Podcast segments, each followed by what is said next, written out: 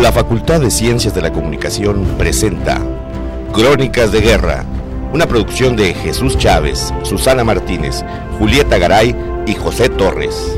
Comenzamos.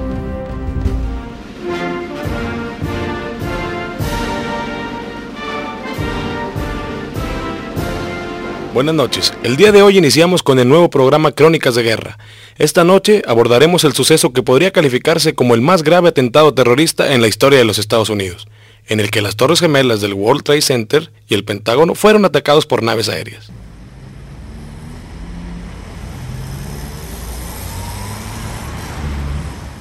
Nueva York, La Gran Manzana, 11 de septiembre del 2001, 7.52 de la mañana.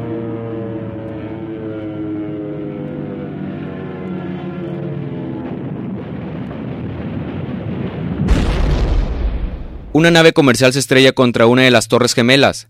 Se especula un accidente. El incendio es inmediato. Hay cientos de posibles víctimas. ¡Oh, por Dios! ¿Qué sucede? ¿Qué está pasando? ¡No lo sé! ¡Mira! ¡Hay mucho humo en las torres! 8 de la mañana con 8 minutos. Los medios de comunicación transmiten al mundo la tragedia.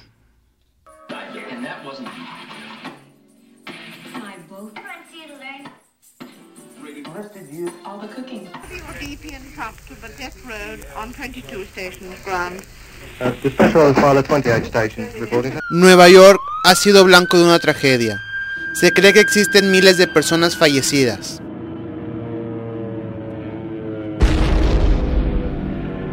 Esperen. Otro avión acaba de estrellarse en la torre. Podemos tomar esto como un atentado.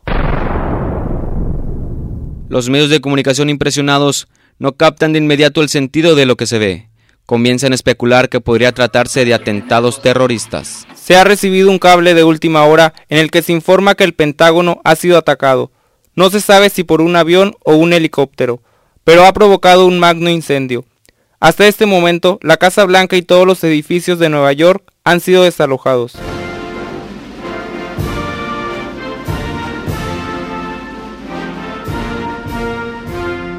...8.28 de la mañana. Los medios de comunicación han dado por hecho que se trata de un atentado.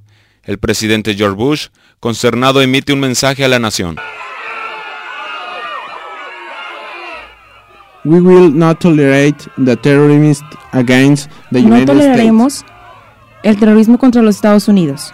I arrange to put Ordeno poner Todos los recursos del gobierno federal para la búsqueda y castigo de los culpables. ¡Se derrumba! ¡Pide auxilio! ¡Corre! ¡Ah! ¡Vamos! ¡Sálvate! ¡El humo no me deja ver! 8.59 de la mañana. La torre sur se desploma dejando a miles de personas dentro de esta. 9.30 de la mañana se derrumba la segunda torre. Nueva York se declara zona de desastre, se suspenden operaciones financieras y el Congreso norteamericano ha interrumpido labores. El terror se expande por todo el país, se han cerrado todas las terminales aéreas y se incrementan revisiones en busca de explosivos, además de reforzar medidas de seguridad en Texas para prevenir posibles ataques a pozos petroleros. El gobierno ha informado que los espacios aéreos han sido cerrados. Se está reforzando la seguridad en las fronteras para la prevención de posibles actos terroristas. Se dice que los aviones utilizados en los ataques contra las Torres Gemelas eran vuelos comerciales que luego de ser secuestrados fueron empleados como un comando suicida, por lo que se especula que llevaban pasajeros a bordo. Se ha informado que aproximadamente unas 266 personas perdieron la vida a bordo de cada avión secuestrado y más de un millar de cuerpos se han reportado como desaparecidos. Desgraciadamente, se cree que se encuentran debajo de los escombros. Asimismo, se confirma que los cuatro vuelos eran operados por las compañías America Airlines y United Airlines, según agencias internacionales. El gobierno estadounidense ha declarado que no pasará por alto el terrible daño que le han causado a la nación norteamericana. Oh, say, can you see by the dawn's Y bien, ¿qué les pareció? Esperamos sus comentarios acerca de este programa y las sugerencias sobre acontecimientos históricos que deseen escuchar. Por hoy se agotó el tiempo. Gracias por su atención y los esperamos el próximo viernes con otra Crónica de Guerra.